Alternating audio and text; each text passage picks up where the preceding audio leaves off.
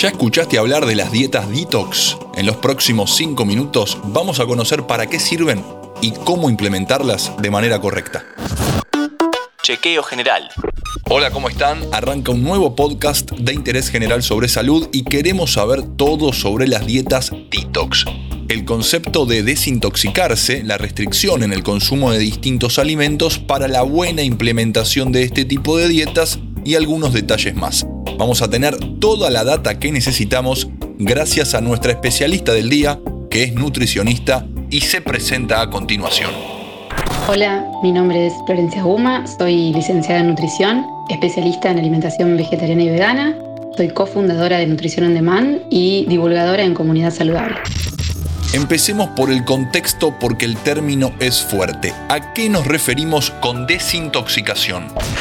Es un término impreciso porque no siempre significa lo mismo para todo el mundo. Sin embargo, el significado científico de lo que es la desintoxicación es simplemente la eliminación de algo que es tóxico o extraño al organismo. La desintoxicación puede alterarse por diversas razones, como una mala alimentación, depresión de nutrientes, inducida, no sé, por fármacos o drogas, la permeabilidad intestinal, o variaciones genéticas que pueden predisponer a la persona a una, como una mala capacidad desintoxicante.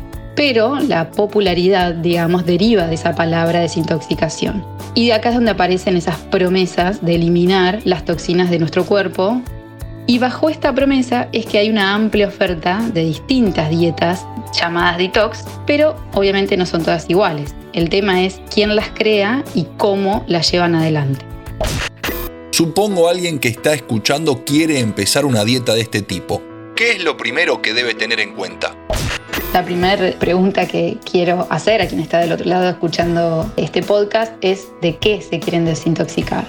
¿Para qué quieren llevar este tipo de alimentación? ¿Cuáles son esos hábitos alimentarios que tienen hoy y hacia dónde quieren ir. La verdad que estamos muy acostumbrados al todo nada y a someternos a cualquier cosa sin medir las consecuencias. Y si elegimos este tipo de dietas, es indispensable que digamos, se considere un detox saludable para colaborar justamente en el reseteo alimentario, para lograr la premisa de dejar de ensuciar nuestro cuerpo comiendo cualquier cosa sin pensar para que la gente vaya repensando sus hábitos. Florencia, ¿podemos mencionar alimentos que sí y alimentos que no en una dieta detox saludable y responsable? Las grandes premisas que tienen en este dejar de ensuciar tiene que ver con evitar aquellos alimentos o productos que contengan gluten, los cereales refinados, el exceso en proteína animal, los ultraprocesados, el azúcar, edulcorante, digamos todos aquellos productos que tengan aditivos y conservantes y obviamente el alcohol que naturalmente contiene una sustancia tóxica. Y por el otro lado, aumentar el consumo de verduras, de frutas crudas, cocidas, como se quieran consumir, incorporar en menor cantidad por ahí proteína de origen vegetal, como, como pueden ser los granos integrales, sobre todo los pseudocereales, evitando bueno, el trigo, la cebada, la avena y el centeno, también consumiendo legumbres, semillas, frutos secos, incluir germinados, alimentos fermentados y obviamente abundante cantidad de agua. Si estaban haciendo la lista sobre lo que sí y lo que no en una dieta detox, también anoten esta advertencia que nos deja Florencia.